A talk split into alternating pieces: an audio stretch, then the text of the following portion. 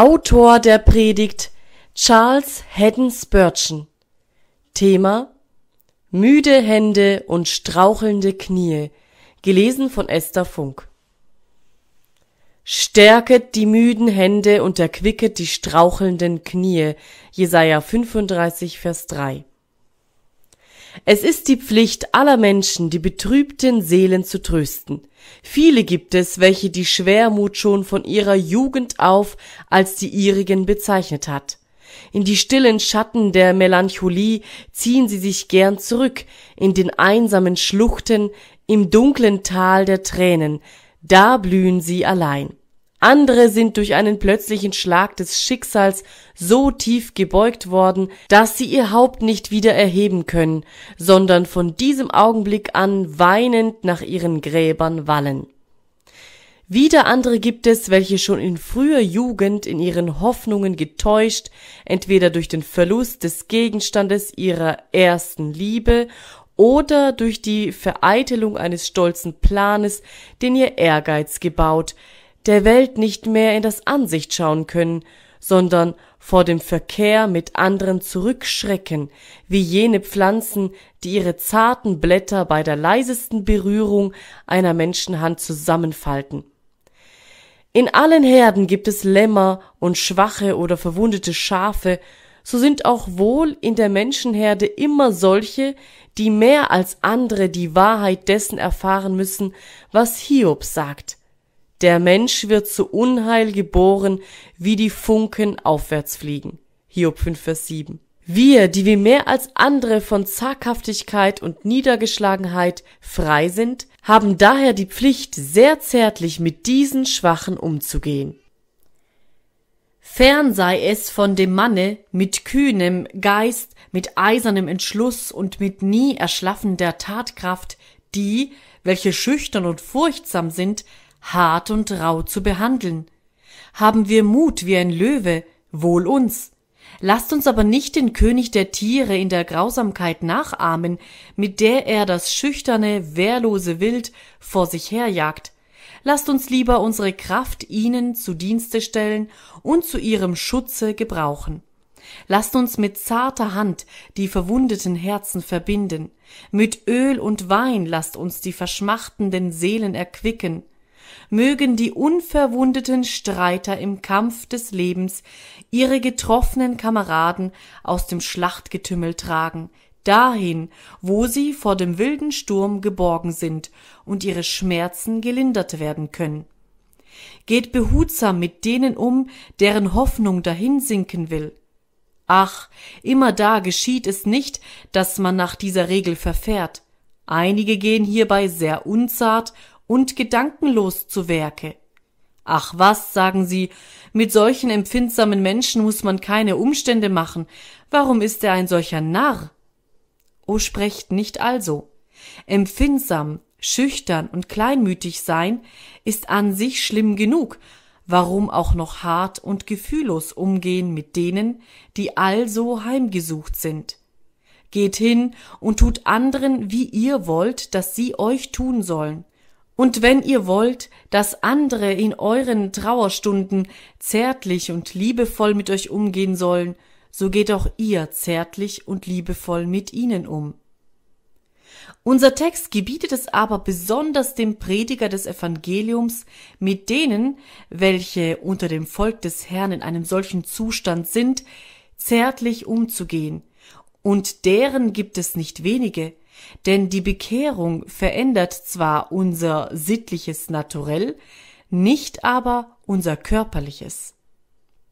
Wer vor seiner Bekehrung eine schwache Gesundheit gehabt hat, wird sie höchstwahrscheinlich auch nachher haben, und mancher Geist, der zur Schwermut geneigt ist, hat die Neigung dazu auch nach seiner Bekehrung behalten. Wir lehren nicht, dass die Religion Christi den Menschen so völlig verändert, dass er dadurch auch eine ganz andere natürliche Veranlagung empfangen sollte. Sie gibt dem Verzagenden einen Trost in seiner Verzagtheit, aber solange sich diese von körperlichen Gebrechen oder von einem kranken Gemütszustand herschreibt, so behaupten wir nicht, dass die Religion Christi sie ganz aufheben werde. Im Gegenteil sehen wir alle Tage, dass es unter den Besten der Knechte Gottes solche gibt, welche immer zweifeln, immer auf die Schattenseiten der Vorsehung blicken, die Drohungen mehr zu Herzen nehmen als die Verheißungen, sich immer bittere Vorwürfe machen, das Bittere süß und das Süße bitter nennen, ihre eigenen Herzen beschweren und sich des Trostes berauben, den sie haben könnten. An solche nun möchte ich heute Morgen die Ermahnung richten, die in den Worten unseres Textes enthalten sind.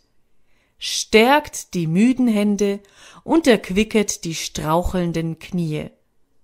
Unserem Text liegt ein Bild zugrunde, und wir wollen es festhalten.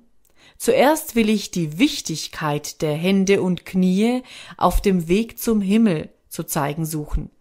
Zweitens will ich auf die traurigen Wirkungen von müden Händen und strauchelnden Knien aufmerksam machen und dann auf die Ursachen dieser müden Hände und strauchelnden Knie hinweisen. Denn wenn die erst erkannt sind, so wird sich auch ein Mittel dagegen auffinden lassen. Erstens. Wir finden also zuerst, dass in unserem Text Hände und Knie erwähnt werden. Wir können daraus mit Gewissheit schließen, dass sie von großer Wichtigkeit sind, um zum Himmel zu gelangen. Bekanntlich sind Hände und Knie die Teile des Körpers, durch welche sich die Wirkungen der Furcht am deutlichsten aussprechen. Die Ursache der Furcht und des Kleinmuts ist natürlich im Herzen zu suchen. Dies wird zuerst vom Schrecken ergriffen. Aber wenn dies geschehen ist, so beginnen auch die Extremitäten, die handelnden Glieder, die Werkzeuge, durch welche der Wille des Herzens sich kundgibt, die Schwäche zu fühlen. Die Hände sinken vor Schreck, die Knie beginnen zu zittern. Wenn wir von jemanden erzählen, der sehr erschrak und sich vor einer furchtbaren Gefahr entsetzte, so pflegen wir immer zu sagen, dass er seine Hände sinken ließ oder sie vor Verzweiflung rang und dass seine Knie zusammenschlugen in dem Augenblick seines Schreckens. Ebenso meint auch der Prophet, dass gerade da, wo der Christ Angst und Zittern am meisten offenbart, wir auch darauf bedacht sein sollen, das Heilmittel des Trostes anzuwenden. Nun ist es aber Tatsache, dass wenn das Herz des Christen zu zittern beginnt, auch seine Arbeitshände und seine Gebetsknie zu zittern beginnen. Er wird untüchtig zum Dienst und untüchtig zum Gebet. Er wird schwach in der Tätigkeit und schwach im Ringen mit Gott. Hände und Knie sind es, wodurch sich die innere Kraft offenbart. So gibt es denn einige, deren Befürchtungen so stark sind, dass sie sichtbar geworden sind und nicht länger verborgen werden können. Eine Zeit lang vermochten diese traurigen Seelen ihren Kummer noch mit der Maske äußerer Heiterkeit zu bedecken, aber jetzt können sie es nicht mehr. Die Furcht ihres Herzens hat sich auch ihren Händen mitgeteilt und ist ihnen in die Knie gefahren. Und wir sehen, dass sie sich in die Einsamkeit begeben, wie die Hindin, wenn sie vom Pfeil getroffen ist, sich von der Herde zurückzieht, um im Dickicht zu verbluten. Wer nun ein Sohn des Trostes ist, der ist an solche gesandt mit Worten des Mitleids und Taten der Liebe. Doch bemerkt, Hände und Knie sind von der höchsten Wichtigkeit, weil sie die Pflichten darstellen, die ein Christ zu erfüllen hat. Der Weg zum Himmel ist allerdings der Glaube an Christum. Aber wenn wir an Christum gläubig geworden sind, so geht aus dem Glauben in naturgemäßer Entwicklung das Arbeiten und Dienen hervor. Wiewohl der Christ durch das Blut Christi in den Himmel kommt, so muss er doch als Pilger nach dem Himmel reisen. Und wiewohl er überwindet durch des Lammes Blut, so muss er doch als ein Streiter kämpfen, wenn er mitherrschen will. Aktiver Dienst wird von jedem Christen erwartet. Christus legt seine Kinder nicht auf ein Schlummerkissen, um sie dann in träger Ruhe nach dem Himmel zu tragen, sondern er gibt ihnen Leben und will, dass dies Leben sich entwickeln soll. Er gibt ihnen Kraft und befiehlt ihnen, diese Kraft zu gebrauchen, um ihre Seligkeit zu schaffen. Während er in ihnen wirkt, sind sie zuwartend. Aber dann befiehlt er ihnen, tätig zu sein und das herauszustellen, was er in sie hineingelegt hat. Der ist kein Christ, der nicht seinem Gott zu dienen trachtet. Der Wahlspruch eines Christen sollte sein, ich stehe im Dienst. Christi Volk ist Christi Dienerschaft und wie die Engel im Himmel mit Lust auf Gottes Wink gehorchen, so sollten die Kinder Gottes mit Freuden den Weg seiner Gebote laufen. Hieraus folgt, dass wenn die Hände schwach sind und die Knie schwach sind, wir nur wenig tun können. Wir können nicht laufen mit schwachen Knien, wir können nicht arbeiten mit schwachen Händen. Wie könnt ihr, ihr Knechte Christi, wie könnt ihr die schweren Lasten aufheben, die ihr tragen sollt, wenn eure Hände schwach sind und eure Knie schlottern? Wie könnt ihr die Mauern eurer Feinde niederreißen, wenn eure Hände zittern? Wie könnt ihr den Widersacher mit dem Schwert des Glaubens schlagen, wenn euer Arm schwach ist? Gebt also wohl hierauf acht, denn sonst werdet ihr großen Schaden leiden, wenn ihr im Dienste des Herrn Kraft und Stärke verliert. Wiederum die Knie bedeuten auch das Gebet. Wenn ein Christ ängstlich und furchtsam wird, so wird sein Kämmerlein sehr bald zu einem Ort der Klage. Unser Kämmerlein ist entweder ein Bethel oder ein Bochim, ein Gotteshaus oder ein Klagehaus. Ist man einmal zaghaft geworden, ohne Vertrauen auf Gott, voll Zweifel, Furcht und Zittern, wie wenig Kraft hat man dann, wenn man vor den Gnadenthron kommt? Man möchte glauben, aber man kann sich die Verheißungen nicht aneignen. Man möchte die Verheißungen ergreifen, aber die Hand ist schlaff und kann sie nicht mit eisernem Griff erfassen. Und man geht von dannen und klagt, ach, wenn ich nur beten könnte, ach, wenn ich nur glauben könnte, ach, könnte ich doch im Gebet überwinden und ein Fürst Gottes werden, aber ach, ich bin kraftlos wie Wasser und kann nichts tun. Hier sehen wir also, wie sehr wir zum Dienste Gottes einer starken Hand bedürfen und wie sehr uns starke Knie Not tun, um mit ihnen im Gebet zu ringen und den Segen davonzutragen.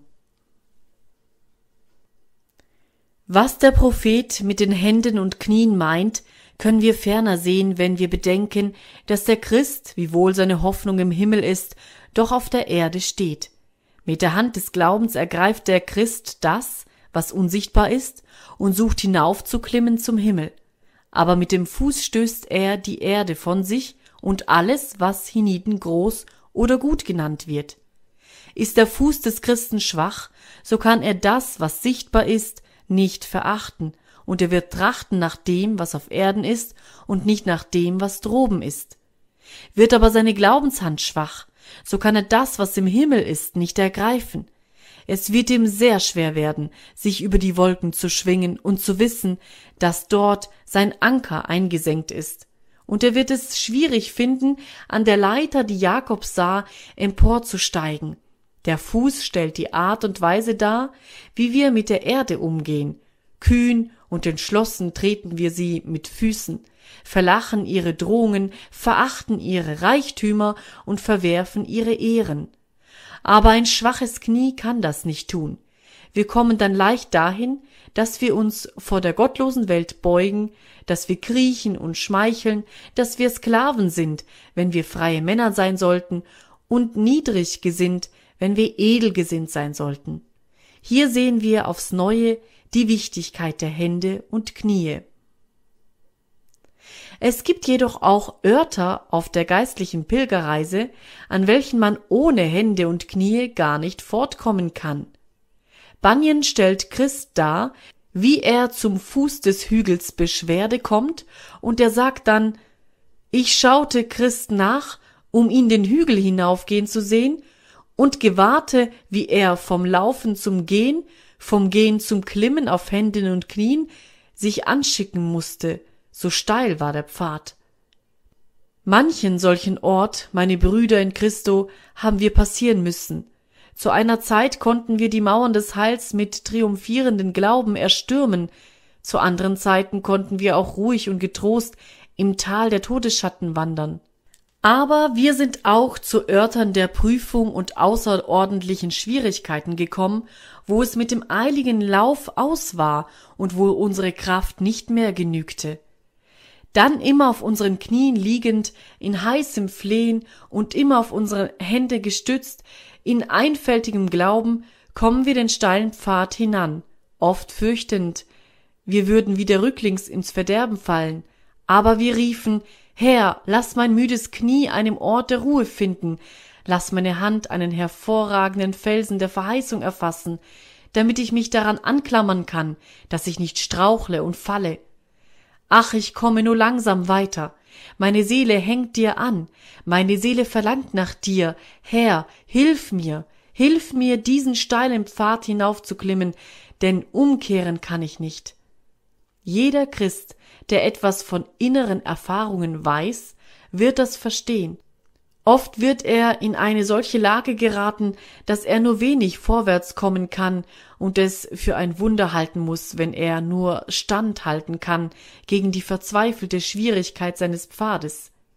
Hände und Knie sind also aus vielen Gründen wesentlich notwendig zum Trost eines Christen, zu seiner Hilfe und zu seinem Fortschreiten auf dem Weg zum Himmel. Zweitens. Es obliegt mir nun zweitens, die traurigen Wirkungen von müden Händen und strauchelnden Knien nachzuweisen. Wir haben bereits angedeutet, dass eine traurige Folge davon, wenn ein Christ müde Hände und schwache Knie hat, die sein wird, dass er keine bedeutenden Fortschritte im himmlischen Leben wird machen können. Christen haben noch nicht erreicht, was sie sein sollen. Sie haben ihre Reise nur angetreten. Und wenn sie auch noch so weit gegangen sind, so liegt doch immer noch etwas vor ihnen, wonach sie sich strecken müssen, mit Ernst und Eifer, wenn auch mit müden Schritten. Woher kommt es, dass einige von euch nur geringe Fortschritte auf dem Lebenswege gemacht haben? Wenn ihr zurückblickt auf euer verflossenes Leben, so müsst ihr bekennen, dass ihr jetzt nicht viel mehr von Christo wisst, als ihr schon vor sechs Jahren von ihm wusstet. Ihr habt jetzt keinen innigeren Umgang mit ihm, ihr fühlt seine Nähe nicht mehr als damals. Ihr seid nicht fleißiger in seinem Dienst oder unerschrockener in der Verteidigung seiner Wahrheit als zu jener Zeit, die schon so weit hinter euch liegt. Vielleicht fühlt ihr, dass ihr keine Fortschritte gemacht habt oder gar zurückgegangen seid. Woher das? Kommt es nicht daher, dass eure Hände müde geworden sind und eure Knie straucheln? Ihr seid nachlässig geworden im Gebet, ihr habt euer Kämmerlein verlassen, ihr habt euer Herz nicht so häufig vor eurem Gott ausgeschüttet wie sonst. Ihr habt den Glauben nicht mehr, den ihr einst besaßet. Ihr habt die Verheißung nicht so ergriffen, wie ihr es hättet tun sollen. Ihr habt Gott nicht einfältig beim Wort genommen und ihm so vertraut, wie ihr hättet sollen. Erwartet ihr denn irgendwelche Fortschritte auf dem Weg zum Himmel zu machen, wenn ihr zweifelt an der Wahrhaftigkeit eures Gottes? Denkt ihr, dass ihr je weit kommen werdet auf der himmlischen Pilgerreise, wenn ihr nachlässig seid im Gebet? Eher könnte eine Blume ohne Luft und Wasser gedeihen, als euer Herz ohne Gebet und Glauben. Man kann in einem Keller vielleicht eine arme, vertrocknete Pflanze ziehen, und so könnt auch ihr es wohl zu einem elenden, jämmerlichen Leben bringen, wenn ihr fern von eurem Gott lebt und ohne die Kraft, welche euch der Glaube mitteilen kann, aber nie zur frischen, duftenden Gnadenblüte. O, willst du wachsen in der Gnade? Willst du mit allen Heiligen begreifen, welches da ist die Höhe und die Tiefe der Liebe Christi, welche doch alle Erkenntnis übertrifft? So achte wohl auf deine Knie, dass sie stark sind, und auf deine Hände, dass sie nicht herabhängen. Es scheint mir, dass die Christen unserer Zeit mit sich selbst zufrieden sind, wiewohl unendlich viel Ursache ist, das Gegenteil zu denken.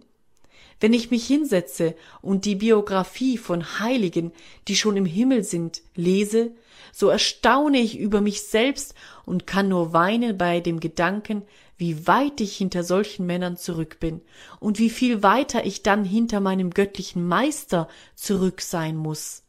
Wahrlich, die Beispiele solcher Helden sollten uns anspornen.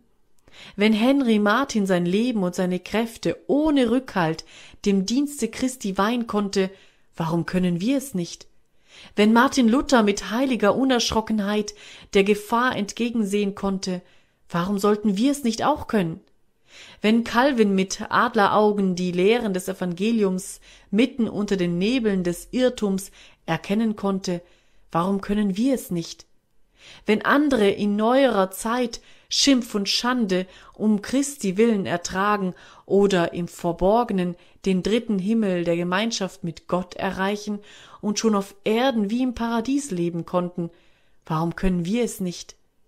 Es ist kein Grund vorhanden, weshalb nicht der geringste der Heiligen in der Familie Gottes den größten übertreffen sollte.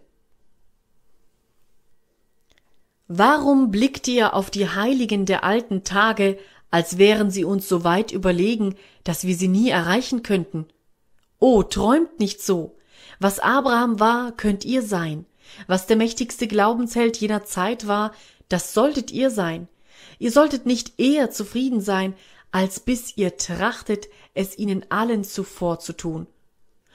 Und auch dann noch nicht, denn auch dann habt ihr die Vollkommenheit in Christo noch nicht erreicht. Ich weiß, die Gläubigen unserer Zeit sind vollkommen zufrieden, wenn sie nur eben genug haben, um sie zum Himmel zu führen. Wo ist jener heilige Drang, der die Seele des Christen zu edlen Taten fortreißt? Nur wenige verspüren ihn.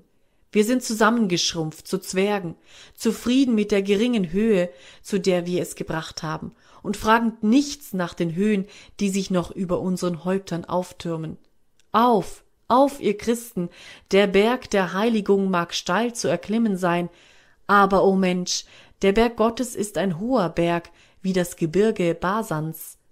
Hinauf, hinauf, denn nur auf seinem Gipfel lässt sich reine Himmelsluft atmen. Nur da schwinden die Nebel der Erde ganz dahin. Aber die müden Hände und die strauchelnden Knie, ich weiß es, sind daran schuld, dass so wenige Christen in unseren Tagen ausgezeichnet in den Wegen und den Werken Gottes dastehen. Müde Hände und strauchelnde Knie haben aber noch einen anderen schlimmen Erfolg. Sie verhindern es, dass irgendetwas Großes für das Reich Gottes in der Welt geschieht. Oh, wie viel gibt es in dieser armen Welt zu tun. Denkt euch, der erste Kolonist landete in Australien, würde es ihm geoffenbart in einem Gesicht, dass mit der Zeit diese ganze ungeheure Insel gepflügt, besät, bebaut und bewohnt sein würde, so würde er gewiss ausrufen Wie soll das geschehen? Wie kann das nur zustande kommen? Und auch jetzt, so groß wie der Fortschritt der Zivilisation in jenem Land auch sein mag, würde man uns jetzt versichern, dass in wenigen Jahren der ganze Weltteil angebaut sein würde, so würden wir noch ebenso sehr geneigt sein zu fragen, aber wie soll das geschehen? So viel würden wir indessen jedenfalls sehr deutlich erkennen, dass dazu starke Knie erforderlich wären, um damit zu graben, und starke Hände, um auszureuten und zu pflügen, oder das Werk würde nie zustande kommen können. Viele müssten es sein, und diese vielen müssten stark sein, oder das Werk könnte nicht ausgeführt werden. Und nun erhebt heute eure Augen und seht umher und siehe, die ganze Welt liegt vor euch als ein ungeheures, unbebautes Gefilde. Wer soll die Pflugschar der göttlichen Gnade durch alle Erdteile dieser Welt ziehen? Wer soll diese Einöde blühen machen wie die Rose? Wer soll den guten Samen des Reiches Gottes in ihr ausstreuen? Wo sind die Arbeiter, die danach die weißen Erntefelder einbringen sollen? Müde Hände und strauchelnde Knie nicht, die können es nicht tun. Unsere Knie müssen stark und unsere Sehnen kräftig sein, sonst kann ein so großes Werk nimmermehr vollbracht werden.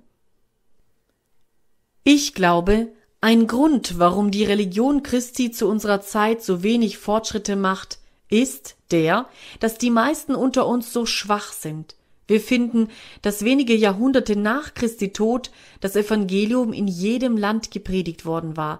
Es gab keine Gegend der bekannten Welt, die nicht die Wundergeschichte vom Kreuz gehört hätte.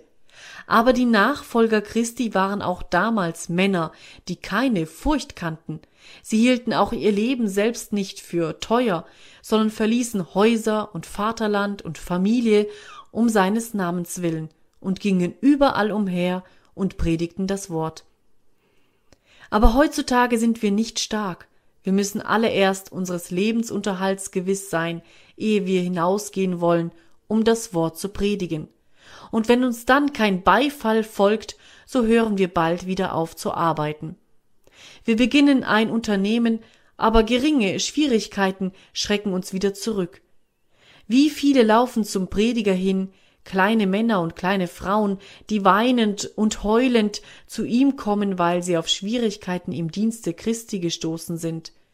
Kommt es nicht daher, dass ihr müde Hände und strauchelnde Knie habt? Wenn ihr die starken Knie der Apostel und die mächtigen Hände der alten Märtyrer hättet, nichts würde dann vor euch stehen können. Lasst Gottes Kinder nur stark werden und dann wehe dir, Babylon, wehe dir, Rom, fallen müsst ihr, ihr Bollwerke des Satans. Die Schwachheit der Kinder Gottes ist eure Hoffnung, aber ihre Kraft ist eure Verzweiflung. Glauben Sie nur fest, beten Sie nur mit Ernst, siehe, so folgt auch der Sieg ihren Bannern, und Schrecken wird eure Herzen ergreifen. Ihr Feinde des Herrn, wir preisen in unseren Tagen den Herrn, dass neue Türen der Predigt des Evangeliums aufgetan worden sind. Hindostan, China, Japan und viele andere Länder werden, wie wir hoffen, bald von dem Missionar besucht werden können. Aber fühlen wir nicht, dass die Gelegenheiten zur Arbeit größer sind als unsere Kraft? Muss nicht die christliche Kirche bekennen, dass sie jetzt ein größeres Feld, aber auch vielleicht weniger Arbeiter als je besitzt? Die Ernte ist größer, aber der Arbeiter sind weniger. Woher kommt das? Es kommt daher, dass in der ganzen Kirche Christi die müde Hand und das strauchelnde Knie zur Regel geworden sind. Aber, sagt einer, es finden sich gewiss noch Missionare, die nach den Heidenländern gehen wollen. Und so reden auch andere. Aber warum bist du nicht derjenige, der hinausgehen will? Du sagst, dass andere in den Weinberg getrieben werden sollen, und warum trittst du selber zurück? Diese Schlaffheit, die uns ergriffen hat, hat auch die anderen ergriffen. Lasst uns nicht schnell sein im Verdammen der übrigen, bis wir uns erst selber erforscht haben. Sind wir nicht Christo alles schuldig? Sind wir nicht persönlich Schuldner ihm gegenüber? Fühlten wir diese Schuld? Fühlten wir den Wert der Seelen? Würden nicht jeder von uns mehr zur Ausbreitung des Evangeliums beitragen? Würden wir nicht mehr ringen im Gebet und würden sich nicht viele unter uns finden, die da bereit wären, unermüdlich zu arbeiten? Ist der Prediger des Evangeliums schwach, so seid überzeugt, es kommt daher, dass die Gemeinde selbst nicht stark ist. Das Predigtamt ist nur das Zifferblatt der Gemeinde. Mangelt es uns häufig auf unseren Kanzeln, weil sie nicht mit Männern angefüllt sind, die brünstig sind im Geist, so können wir euch antworten, wäre es auf den Bänken heiß, so würde auch die Kanzel von der Flamme ergriffen werden. Ich spreche nicht von Wasser, ich weiß wohl, dass Wasser bergab fließt, sondern ich spreche jetzt von Feuer, und Feuer steigt nach oben. Lasst das Feuer bei euch zu brennen anfangen, seid ernst im Bitten, im Flehen, im Ringen mit Gott, im Gebet, und das Feuer wird zur Kanzel emporsteigen, und auch wir werden so ernst und eifrig werden wie ihr. Lasst uns nicht einander Vorwürfe machen. Die Gemeinde des Herrn ist sich überall gleich in diesem Augenblick. Alle sind schwach. Es gibt nur wenige Ausnahmen nur wenige, die da stark sind im Gebet und mächtig im Dienst des Herrn. Und daher kommt es, dass Satan noch auf seinem Thron sitzt, dass Finsternis noch über den Nationen brütet und noch nicht mehr Menschen bekehrt werden. Gott stärke uns, oder es wird nun und nimmermehr besser in der Welt werden. Wiederum, müde Hände und strauchelnde Knie entehren den Namen Christi. Ich möchte nicht sagen, wodurch irgendein schwacher Christ, der heute Morgen zugegen ist, gekränkt werden könnte. Aber nichtsdestoweniger müssen wir die Wahrheit reden. Durch Mangel an Glauben und Schwachheit im Gebet wird Christus entehrt. Denkt euch, ihr hättet einen Freund und ihr sprechet zu ihm also, mein Freund, ich habe ein solches Vertrauen zu dir, dass ich dir die Eigentumsurkunde meines Landbesitzes anvertrauen will, nebst allem andern, das ich habe. Ja, noch mehr, ich will dir auch meine Gesundheit anvertrauen, ich will dir mein Leben anvertrauen. Tu mit mir, was du willst. Ich habe einen so starken Glauben an deine Güte und Weisheit, dass ich davon überzeugt bin, du kannst nicht unfreundlich sein und wirst dich nicht irren. Ich traue auf dich. In einem solchen Glauben liegt etwas Ehrenvolles für den, der den Gegenstand des Glaubens ist. Seid ihr nun imstande, mit der starken Hand des Glaubens alles, was ihr habt, zu bringen und es Gott ganz zu Füßen zu legen und zu sprechen? Hier, Herr, ich übergebe dir alles, tue mit mir und dem meinigen, wie du willst. Nimm von mir, was du willst, gib mir, was dir wohlgefällt, und halte zurück, was du willst. Ich lasse alles in deiner Hand. Ich kann dir vollkommen vertrauen. Ich weiß, du wirst dich nie irren. Ich weiß, du wirst mich nicht hart behandeln. Ich überlasse dir alles, ohne ein Wort zu sprechen, ohne einen Gedanken oder einen Wunsch zu hegen, übergebe ich dir alles. Wenn ihr das tun könnt, so wird Christus gepriesen. Aber wenn eure Hand schwach ist und ihr verbergt irgendeinen Lieblingsgegenstand, den ihr ihm nicht herausgeben wollt, so wird Gott durch diese schwache Hand entehrt. So ist es auch mit dem schwachen Knie. Irgendjemand hat euch ein Versprechen gegeben, dass wenn ihr in Not seid und zu ihm kommt, er euch alles geben will, was euch fehlt. Ihr geht nach seiner Haustür, ihr klopft furchtsam an, und wenn er herauskommt, so lauft ihr schnell auf die Straße und versteckt euch, denn ihr schämt euch, euch vor ihm sehen zu lassen. Durch die Notwendigkeit getrieben, klopft ihr jedoch wieder an, endlich kommt er wieder heraus, und ihr steht zitternd vor ihm da. Nun, sagt er, was willst du? Ach, Herr, Sie haben mir ein Versprechen gegeben, dass Sie, wenn ich in Not bin, dies und dies für mich tun wollen, aber ich glaube es wirklich nicht. Ich habe kein Vertrauen zu Ihnen und darum auch keine Lust, um etwas zu bitten. In dieser Rede würde durchaus nichts Ehrenvolles für den liegen, an den sie gerichtet ist. Wie verschieden davon war das Beispiel von jenem Hoffmann Alexander des Großen. Der König sagte zu ihm, Bitte dir aus, was du willst, ich will es dir geben. Und der Mann tat eine solche Bitte, dass Alexanders Schatzkammer fast dadurch erschöpft werden musste. Aber der Monarch erwiderte, es ist etwas Großes für ihn zu bitten, aber es ist etwas Geringes für Alexander zu geben. Ich freue mich über das Vertrauen, das er zu mir hat, indem er mein Wort in seinem vollen Umfang anwendet. Geht aber der Gläubige in sein Kämmerlein, beugt allda sein schwaches Knie und bittet Gott, ihn zu segnen, glaubt aber kaum, halb dran, dass er es tun werde, so entehrt er Gott.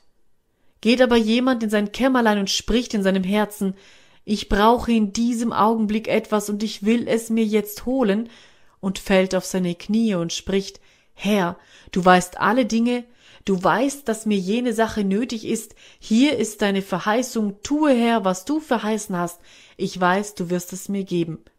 Und dann steht er auf und geht hinunter und sagt zu seinem Freunde Der Segen wird kommen, ich habe darum gebeten, ich habe im Glauben gebeten und Gott wird mich erhören. Nun, solch ein Beter ehrt Gott. Ich will euch wieder an einen großen Beweis für alles dies erinnern, nämlich an Georg Müller in Aslaydown bei Bristol. Hätte er das Waisenhaus bauen können, wenn er eine müde Hand und ein strauchelndes Knie gehabt hätte? Gewiss nicht. Nein, er hatte eine starke Hand, er wollte Gott durch Ernährung und Bekleidung von Waisen dienen. Auch hatte er ein starkes Knie. Herr, sagte er, ich will dieses Werk unternehmen, gib mir die Mittel dazu. Und er ging zu Gott und zweifelte nicht, dass er es tun werde. Und siehe, Tausende sind in seinen Schatz geflossen, und er hat keinen Mangel gekannt. Und jetzt werden siebenhundert Kinder von ihm zur Ehre Gottes versorgt, ernährt und gekleidet. Lasst uns auch danach trachten, dass wir starke Hände und mächtige Knie haben, und auch wir werden Gott verherrlichen. Bauen wir auch kein Waisenhaus seinem Namen, so werden wir doch unser Eben Ezer aufrichten und eine Trophäe zur Ehre seiner Gnade davontragen. Dies sind einige Gründe, weshalb wir auf unsere Hände und Knie gut acht haben sollten. Drittens. Der letzte Punkt unserer Betrachtung sollte der sein, es gibt Ursachen von müden Händen und strauchelnden Knien.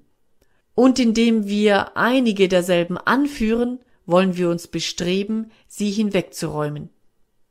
Einige Christen haben müde Hände und strauchelnde Knie, weil sie nur Säuglinge sind.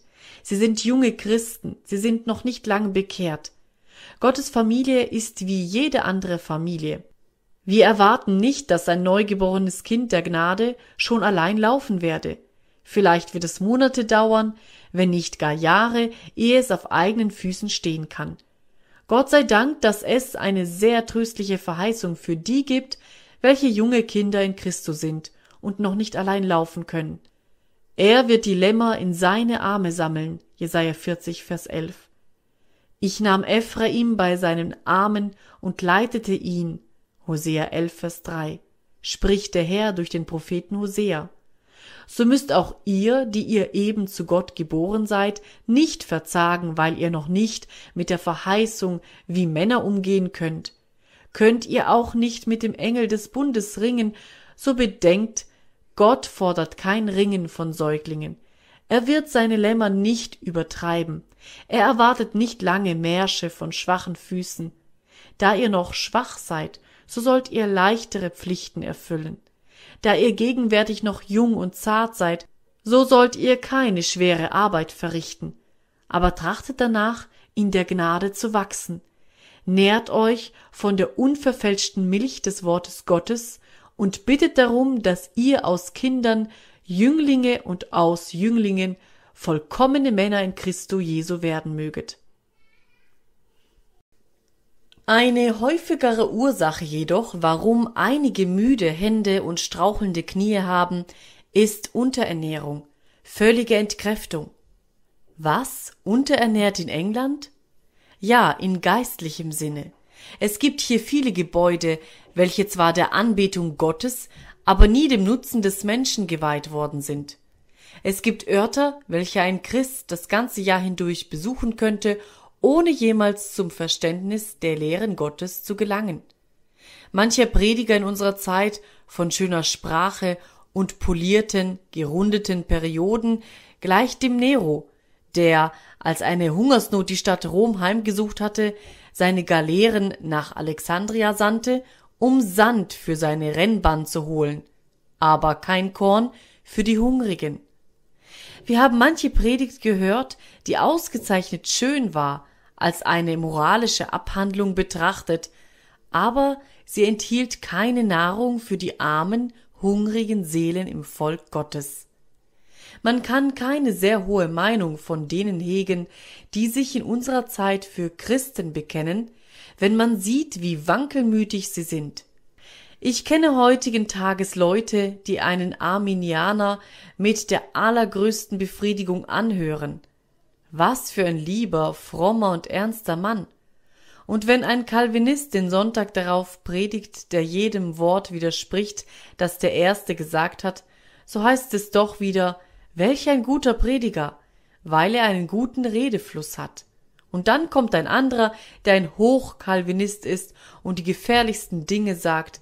Das ist ein teurer Mann Gottes. Was für eine schöne Predigt. Und nach diesem kommt ein Pelagianer oder fast ein Arianer, und es ist wieder dasselbe, sie hören es alles ruhig und noch dazu mit Freuden an. Woher das? Diese Leute schmecken und genießen das Wort Gottes nicht. Sie besehen es, aber solange wie sie es nicht schmecken und sich damit nähren, so wissen sie nichts davon. Würden sie sich mit dem Worte nähren, so würden sie durch Gewohnheit geübte Sinne haben zum Unterschied des Guten und Bösen, des Wertvollen und des Wertlosen. Viele von unseren calvinistischen Predigern geben dem Volk Gottes keine gesunde Nahrung. Sie glauben an die Gnadenwahl, aber sie predigen sie nicht. Sie halten sie für wahr, aber sie verschließen sie in dem Kasten ihrer Theologie und bringen sie nie zum Vorschein in ihren Predigtamt. Sie glauben an die Beharrung zur Seligkeit, aber sie beharren darin, sie zu verschweigen. Sie glauben, dass es eine kräftige Berufung gibt, aber sie glauben nicht, dass sie kräftig berufen sind, darüber zu predigen. Was wir an vielen zu tadeln haben, ist das, dass sie nicht gerade heraussagen, was sie glauben. Wenn ihr sie fünfzigmal hörtet, könntet ihr doch nicht vernehmen, was die Lehren des Evangeliums sind oder was sie für ein System der christlichen Lehre haben. Und daher kommt es, dass Gottes Volk verhungert. Und trotz alledem kennen sie kein anderes Hilfsmittel für das arme, schwache, verhungernde Kind Gottes als eine lange Peitsche. Immer lassen sie diese Peitsche knallen mit dem lauten Getön. Tue dies, tue das, tue jenes. Würden sie die Peitsche in die Krippe legen und Gottes Volk Nahrung geben, so würden sie ihre Hörer in den Stand setzen, auf der Himmelsbahn zu laufen. Aber so ist es immer die Peitsche und kein Korn. Keine Kreatur kann es dabei aushalten. Kein Kind Gottes kann jemals in der Gnade stark werden durch bloße Ermahnungen, wenn sie nicht mit guter alter Lehre verbunden sind. Ich wünschte, alle unsere Kanzeln halten von der guten altmodischen Lehre John Owens wieder oder solcher Männer wie Bunyan und Carnock und Goodwin und jener Männer aus alter Zeit, welche die Wahrheit erkannt hatten und sie in ihrer Fülle zu predigen wagten. Das war ein Riesengeschlecht in jenen Tagen. In jeder Parochie Londons konnte man damals Männer finden, die keine Kinder in der Lehre waren, sondern lauter Meister, jeder von ihnen tüchtig, das Wort Gottes zu verkündigen, mit der Autorität eines Meisters in Israel. Wo gibt es jetzt solche? Wir arbeiten und ringen, wir graben und forschen, wir suchen etwas zu sein und enden damit, dass wir nichts sind. Und so wird es fortgehen, solange unsere Hände schwach und unsere Knie müde sind. Das heißt, solange wie uns die gesunde Lehre vorenthalten und die Wahrheit vom Predigtamt bemäntelt wird. Gebt Gottes Kindern gesunde Speise, gebt ihnen Trost, gebt ihnen viel von den Süßigkeiten des Reiches Gottes, dass sie sich daran erquicken, dann werden sie stark werden, dann werden sie auch zu arbeiten beginnen. Doch weiter. In der Furcht liegt die Ursache der großen Schwäche der Knie. Zweifel und Unglaube machen die Hände der Menschen erschlaffen. Wer Glauben an Gott hat, ist fast allmächtig, ebenso wer Macht hat im Gebet durch den Heiligen Geist. Wer von ganzem Herzen an Gott glaubt, mit dem kann es niemand in der Welt aufnehmen, und wer zu Gott betet mit der ganzen Glut seiner Seele, kann die göttliche Allmacht selber überwinden und den Arm bewegen, der die Welt bewegt. Gib einem Menschen Glauben, und er ist mitten unter seinen Feinden wie ein Löwe unter einer Schar von Hunden. Er fegt sie hinweg, nichts kann dem widerstehen, der da glaubt. Er pflanzt sein Banner unter Felsen auf, er tritt kühn daneben, zieht sein Schwert und ruft Kommt nur heran, kommt alle, nicht eher werde ich von meiner Stelle weichen, als dieser Granit von seinem Fundament fliegt.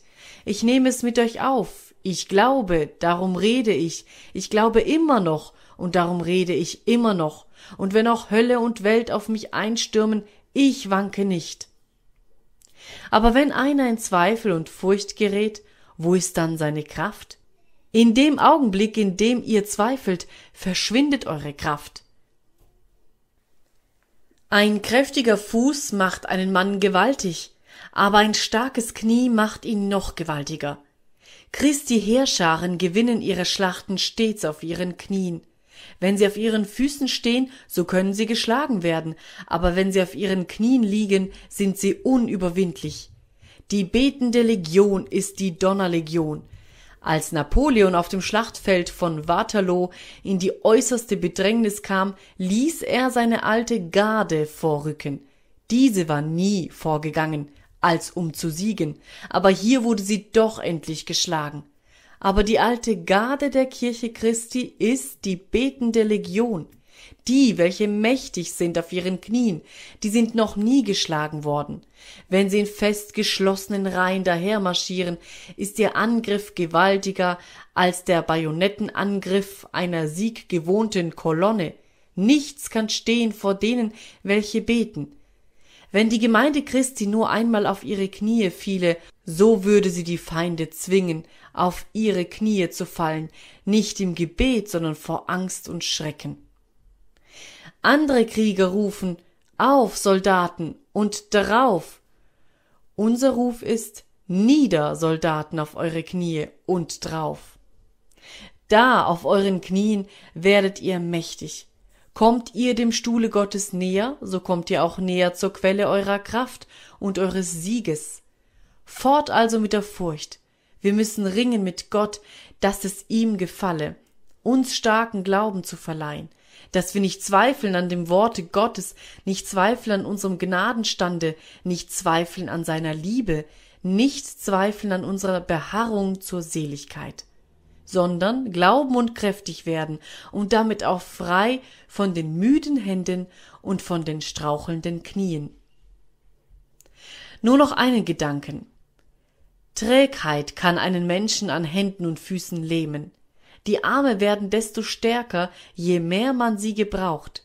Der Schmied hat eine kräftige Faust, weil er immer den Hammer führt. Wer Berge ersteigt oder jeden Tag einige Meilen marschiert, wird stark in den Füßen. Die aber still zu Hause sitzen und nur wenig zu Fuß gehen, werden schon müde, wenn sie auch nur eine kleine Meile zu machen haben. Der Gebrauch unserer Glieder macht uns stark, die Trägheit schwächt uns. Viele unter euch würden stärker sein, wenn sie mehr arbeiteten. Was für eine faule Korporation ist doch die christliche Kirche. Durchschnittlich betrachtet, glaube ich, gibt es mehr faule Subjekte in der Kirche Christi als in irgendeiner anderen Körperschaft. Einige gibt es, die da wacker sind und Gott dienen, aber wie viele unter euch sind vollkommen damit zufrieden, ihre Plätze einzunehmen und Predigten anzuhören ohne dass sie irgendetwas für Gottes Sache tun. Ich stehe nicht an zu sagen, dass ich glaube, es sind viele unter euch zugegen, die noch nie in ihrem ganzen Leben eine einzige Seele für Christum gewonnen haben und es auch kaum je versucht haben. Das Heil armer Seelen geht euch nie zu Herzen. Ihr wendet euch nie an Gott mit herzlichem Gebet für eure armen Nachbarn, die auf dem breiten Weg wandeln. Hin und wieder, wenn ihr einem Betrunkenen begegnet, sagt ihr, wie traurig, und wenn ihr von einer Mordtat hört, so ruft ihr aus, oh, wie schrecklich, aber ihr bekümmert euch sehr wenig darum. Ihr ringt und seufzt nicht für die Missetaten unseres Landes. Was tut ihr eigentlich? Ihr steckt hin und wieder einige Heller in die Büchse, als euer Beitrag zur Sache Gottes. Ihr singt ein Lied oder kniet nieder zum Gebet, und das ist euer Gottesdienst. Im Allgemeinen geht es unter unserem christlichen Publikum so zu. Sie bezahlen ihren Kirchenstuhl, sie besuchen die Kapelle, und dann haben sie ihre Pflicht getan. Und auch im Predigtamt hört ihr nicht selten, wie ein Geistlicher sagt, dass er seinen Pflichten obgelegen habe, wenn er seine Gebete gelesen und seine Predigt gehalten hat. Nein, wir müssen wärmere Herzen bekommen und ein tätigeres Leben führen oder die Kirche Christi stirbt noch vor Trägheit. O, dass jeder unter euch denken möchte, ich habe etwas für Christum in diesem Leben zu tun und ich will es tun. Sind eure Knie schwach, so dient Gott mit ihnen, so gut ihr könnt. Hängen eure Hände schlaff danieder, so tut so viel ihr könnt mit diesen schlaffen Händen und bittet Gott, sie zu stärken, bis ihr kräftigere Hände bekommt. Und dann werdet ihr imstande sein, mehr zu tun aber tut etwas. Ein jeder von euch.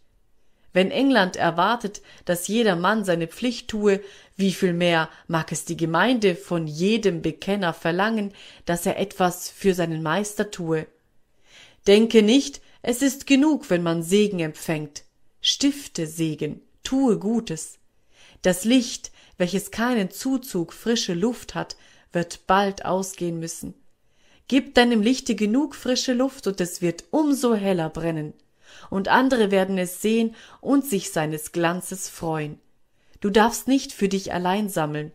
Tust du das, so wirst du schwach werden. Denn Gott hat es so geordnet, dass wenn wir unsere Religion für uns behalten, sie schwach wird. Wer sein Geld aufspeichert, wird nicht reicher dadurch. Aber wer es auf Wucher leiht, wird selber reicher und hilft auch anderen reicher werden. Tue also mit deiner Religion, leihe sie auf Wucher und du wirst reich werden. Besuche die Kranken, hilf den Armen, lehre die Unwissenden, tröste die Betrübten, und du wirst finden, dass Gott dich auf allen diesen Wegen segnen wird, und deine Hände werden stark werden, und deine Knie werden nicht mehr schlottern. Über alles flehe um den Heiligen Geist, dich zu stärken, denn ohne ihn ist alles umsonst. Amen.